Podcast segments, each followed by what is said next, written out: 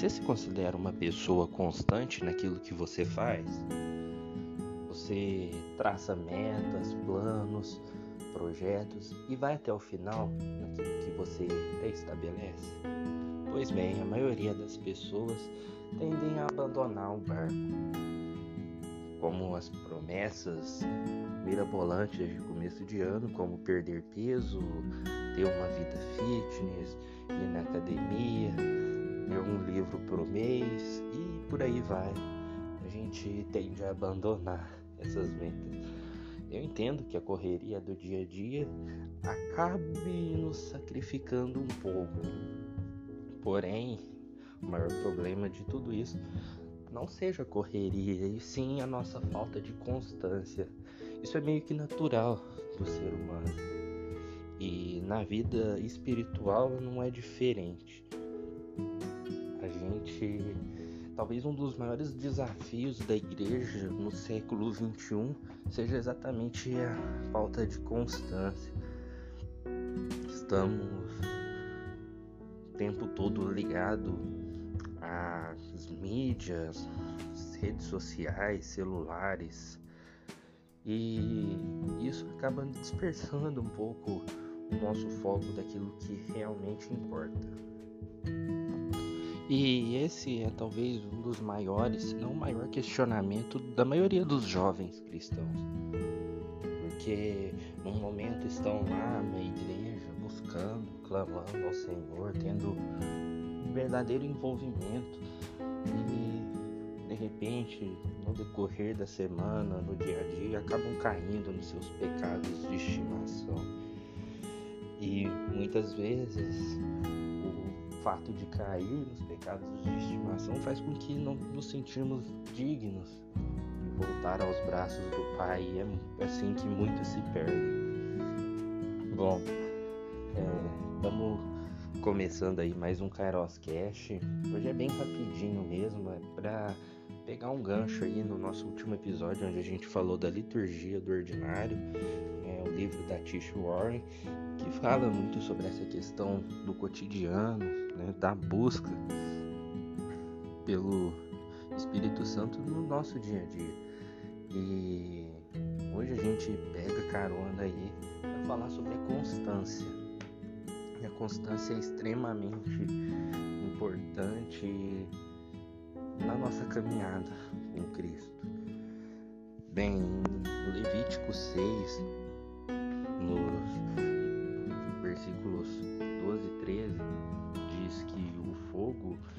sobre o altar arderá nele, não se apagará, mas o sacerdote acenderá a lenha nele a cada manhã. Sobre ele porá em ordem o holocausto, e sobre ele queimará as gorduras das ofertas pacíficas. O fogo arderá continuamente sobre o altar e não se apagará. Bom, se a Bíblia diz que todos nós fomos feitos reis e sacerdotes, isso quer dizer que nós também somos sacerdotes, né? O véu se rasgou e todos nós hoje podemos sacrificar, podemos colocar antes um Levítico, quando esse texto é citado somente o sacerdote poderia oferecer sacrifícios e ele poderia, só ele poderia colocar a lenha no altar. Mas hoje todos nós somos sacerdotes e assim podemos colocar a lenha no altar para o fogo queimar. E a lenha nada mais é do que a comunhão, que é a busca, que é o avivamento, sabe que é o Espírito Santo presente no nosso dia a dia. E para que esse fogo continue queimando, precisamos colocar a lenha. Sabe, às vezes a gente vai no domingo, tem maravilhoso, tem experiência com Deus incrível. Como se você for pentecostal, acreditar no manifestar do Espírito Santo é quando fala em línguas, né? Se você não foi pentecostal, mas você tem aquele culto, você sente ali a presença de Deus, você volta para casa verdadeiramente renovado, enfim. A sensação é a mesma para diferentes ideias dentro do corpo de Cristo. Fato é que a gente volta renovado para casa, mas na segunda-feira, quando começa tudo de novo, a gente não tem essa comunhão, aquele fogo que estava ali em cima vai se abaixando, vai se abaixando, que na terça-feira, quarta-feira já não tem mais nada de fogo ali. E muitas vezes uma notícia ruim, um momento ruim, né? um dia mal, porque todos nós temos dias maus e constantemente. E às vezes uma má notícia vem, às vezes você só tá o braseiro ali e o dia mal, a má notícia vem como um balde de água fria ali naquele braseiro e apaga tudo. E é aí que a gente que vai tudo por água abaixo, literalmente. Sacou a piada? Bom, o fato é que se a gente colocar lenha, o fogo só vai aumentar, né? E a lenha é que nada mais é a comunhão, é se aprofundar nas escrituras, se aprofundar na palavra que é fundamental, que é extremamente importante para o nosso crescimento, para nossa maturidade, para que a gente possa mergulhar né, na palavra, no conhecimento, na sabedoria. Então, por, por isso que tema de hoje é ser constante. Seja constante nisso, porque, bom, vamos falar é, na vida mesmo, né? para um atleta ser bom naquilo que ele faz, ele precisa treinar e treinar constantemente. Porque quando chegar no jogo, quando chegar na partida decisiva, ele vai pôr em prática tudo aquilo que ele treinou. E aí aqueles resultados, os resultados do treino constante, vão aparecer na hora H. E aí é que ele vai chegar no êxito, que é que ele vai chegar, que ele vai alcançar a vitória.